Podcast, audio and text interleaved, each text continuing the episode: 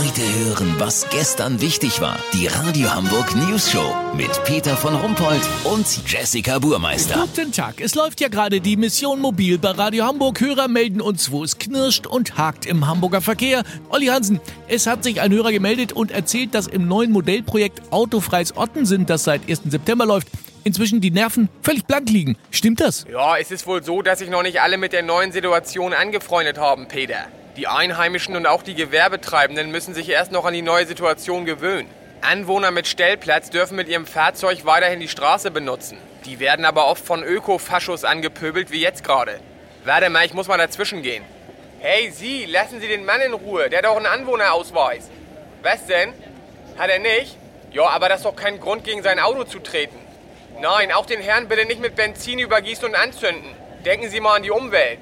Das Bioethanol, Nee, trotzdem. Ich hol die Polizei, wenn sie nicht aufhören. Oha, das ist aber extrem krass. Aus dem Motto Ottensen macht Platz wird hier leider allzu oft Ottensen macht Platz für Aggression und Beulerei.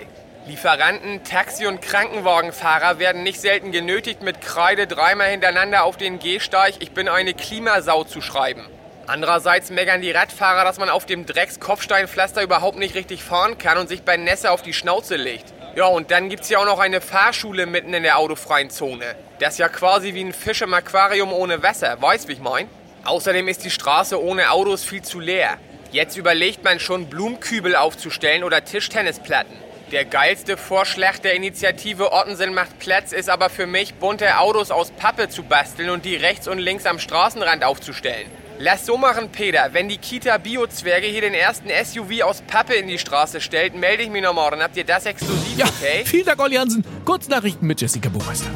Leichtathletik-WM. Bilder von neuer Kamera, die Athletinnen von unten im Startblock in den Schritt filmt, sollen nur auf seiner eigenen Festplatte zu sehen sein. Das versprach der Chef des Leichtathletik-Weltverbands Sebastian Ekelspanner.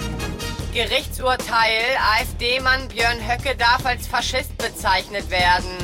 Die Verniedlichung als Faschilein oder Faschomausi ist hingegen nicht zulässig. Entwarnung der Umweltbehörde, was die letzten zwei Tage vom Himmel gefallen ist, war Wasser.